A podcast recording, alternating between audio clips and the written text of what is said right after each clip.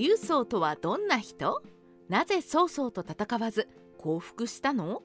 劉氷の子としてこの世に生を受けた劉宗父親の劉氷は耳にしたことがあるけれども劉宗のことはよく知らないという視聴者も多いでしょう。ここでは劉宗を取り巻く環境と慶州という地をテーゼに紹介していきます。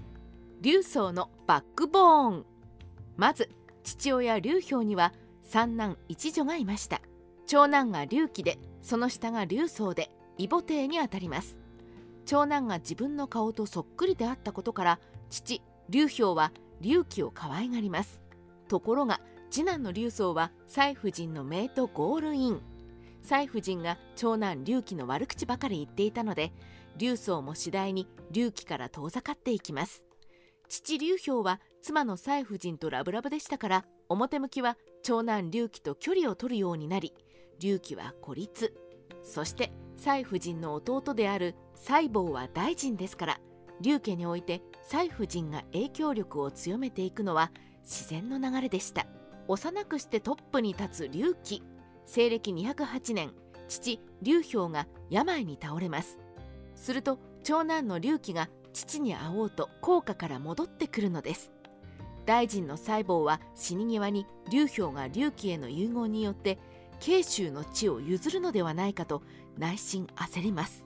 そこで同僚と画策して長男の劉貴を父親に会わせないよう取り計らうのです。自分の父が天国へ旅立とうとしているのに会えないとはと。劉貴は悲嘆に暮れます。ほどなく父劉氷は高い。親戚のおじさんである細胞の手を借りて次男の劉宗が慶州牧に就任します。つまり劉宗は周りの細胞や蔡夫人の政治的戦略の道具にされたのです。劉宗は年はのいかない子供でしたから実質的に慶州の実権は細胞や蔡夫人が握ることと相なりました。慶州への思い慶州は東の呉や北の義の中継地点であり軍事的に重要なエリアでした。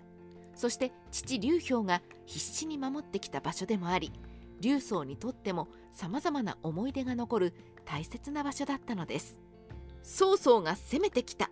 その時劉宗は劉氷が天に召されたのを機に曹操が南下。慶州へと攻め入ってきます。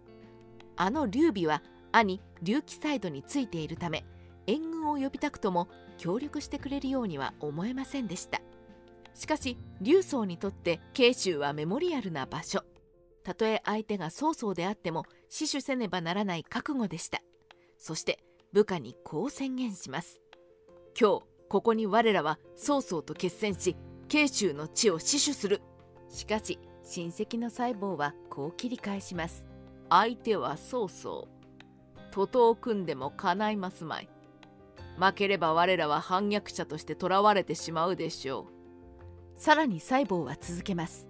劉備軍が曹操軍に抵抗していますが兵士の数から言ってとても勝ち目はありません。それとも劉宗様は劉備軍が勝つとお思いでしょうか？いや思わない。と劉宗は返答。曹操軍が常陽に到着した段階でついに劉宗は投降を決意。劉備は加工から逃れ劉宗は清州志士に任ぜられ曹操の配下となるのです。やがて官議大夫となり劉宗は軍事で活躍することになります。こうして慶州は戦火にまみれることなく曹操軍に平定されるのでした。三国志ライター上海クジラの独り言。劉宗は漢という朝廷サイドにありながら生まれた年も亡くなった年も定かではありません。架空の人物ではないのに漢のトップクラスにあって亡くなった年さえわからないというのはレアです。赤壁の戦いの後に劉備が漢中王と名乗るのに邪魔だから密かに義の国で暗殺された可能性もあります。父劉氷は有力者でしたから諸葛亮孔明が劉宗の存在を気にしていたかもしれません。実は曹操の配下となってから劉宗の消息ははっきりしていないのです。赤壁の戦いのごたごたで命を落とした可能性もあります。また曹操の計らいで名前を変えて戦場へと赴いていたかもしれません。憶測に過ぎませんが歴史のミステリーを解明していくのは興味深いものです。